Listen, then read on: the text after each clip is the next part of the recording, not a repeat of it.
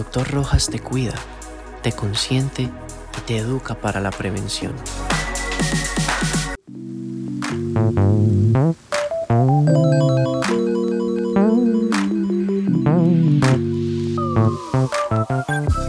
Esta mañana me llamaba de Cali una de nuestras distribuidoras, Patricia Carvajal, y me decía, Jorge, háganos una nota sobre la leche. Porque es que hay muchas personas que no tienen claro cómo es el tema de la leche, la historia de la leche, y por qué nosotros estamos promoviendo tanto ahora el, el vegetamil que tiene leche de coco, arroz, almendra y avena. ¿Qué es lo que nosotros hemos encontrado y que hay en la literatura? Porque recuerdo una vez que vinieron a demandarme a mí por el tema del café con leche. Entonces vino una multinacional, entonces me iban a demandar, que porque yo decía que el café con leche daba osteoporosis y que yo decía que el café con leche era muy malo para los huesos.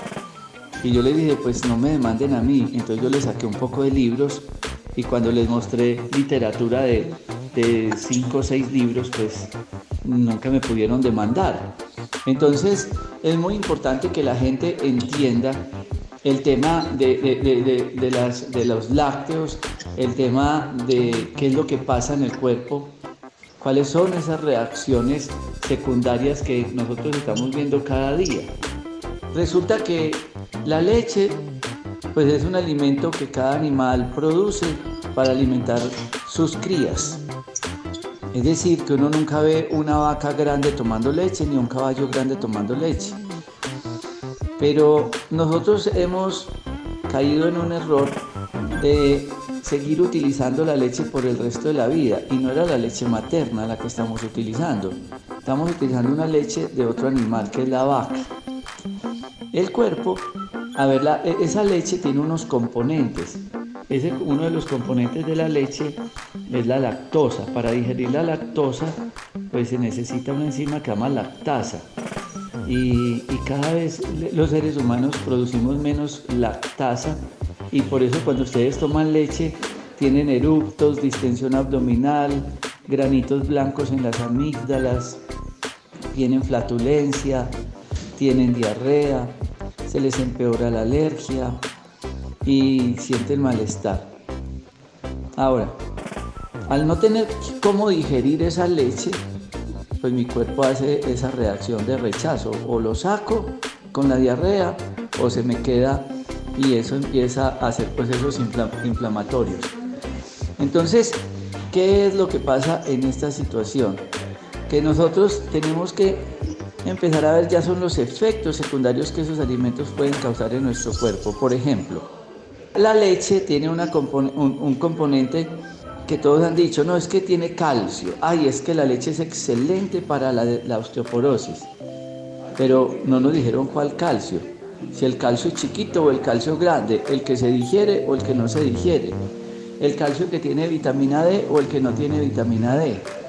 Y ahí es donde muchas personas empiezan que consumen leche a tener unos problemas de, primero se le empeora la presión arterial, porque ese exceso de calcio endurece los vasos arteriales. Por eso hay antihipertensivos que llaman antagonistas del calcio. Dos, ese calcio se va acumulando, como es en la vesícula hígado, y a nivel renal y ayuda a producir cálculos. Tres, el calcio como tal no lo asimila el cuerpo adecuadamente porque es un calcio supremamente grande, de difícil metabolismo.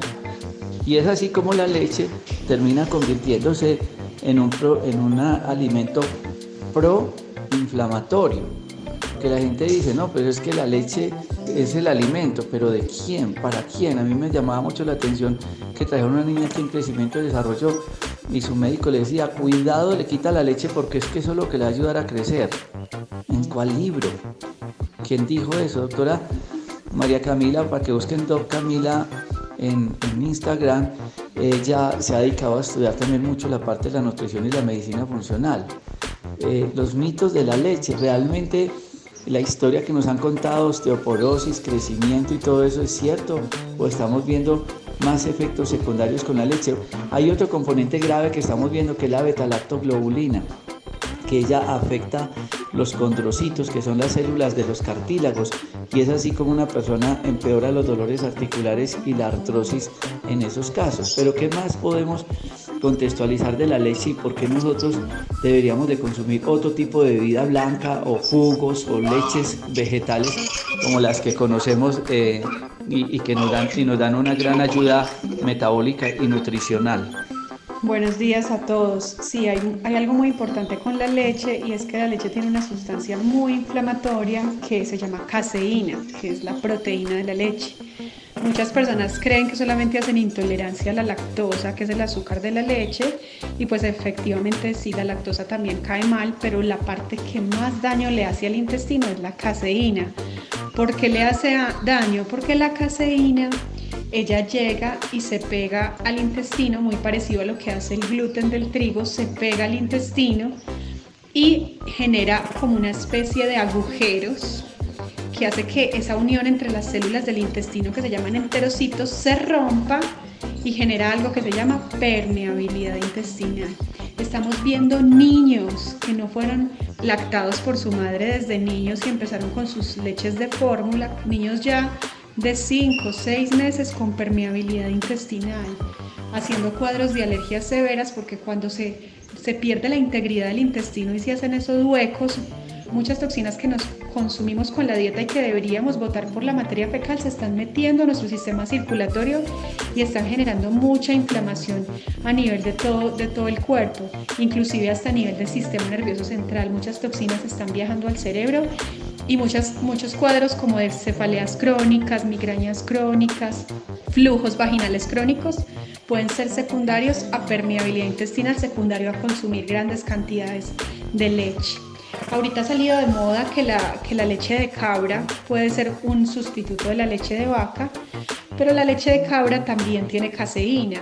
Digamos que es una caseína menos inflamatoria que la de la leche de vaca, pero aún así sigue generando cuadros alérgicos. Entonces, en estos casos, la mejor alternativa es que aprendamos a hacer eh, leches vegetales, leche de almendras, leche de coco, leche de semillas como la leche de alpiste, la leche de girasol, que tienen una gran cantidad de nutrientes, inclusive muchísimo más calcio que la propia leche. Si ustedes entienden eso, verán que el, el tema que nosotros decimos, si la comida mala me enferma, pues la comida buena me alivia. Y y ustedes dirán, yo tomo leche y si me cae como mal, se me hincha el estómago, me da diarrea. Pues digamos que eso lo de menos. El tema es lo grande, todo lo que está pasando allá adentro. Y entonces ya, ya, ya hablamos de la proteína, la caseína, ya hablamos del azúcar, que es la lactosa, estamos hablando del tema del calcio, las grasas que tiene, que son grasas saturadas, que son de muy difícil metabolismo y todo eso nos va llevando ya a enfermedades, hígado graso, pancreatitis. Un paciente diabético no puede mirar una vaca.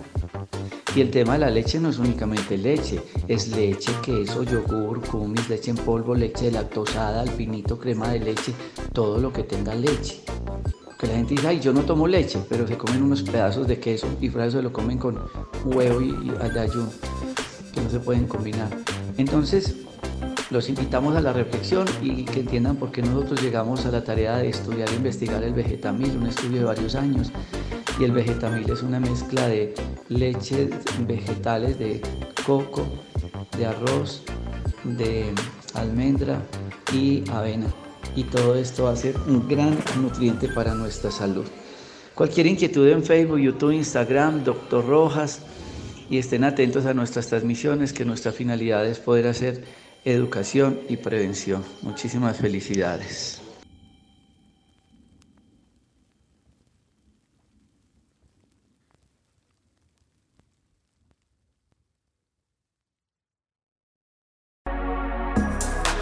Doctor Rojas te cuida, te consiente y te educa para la prevención.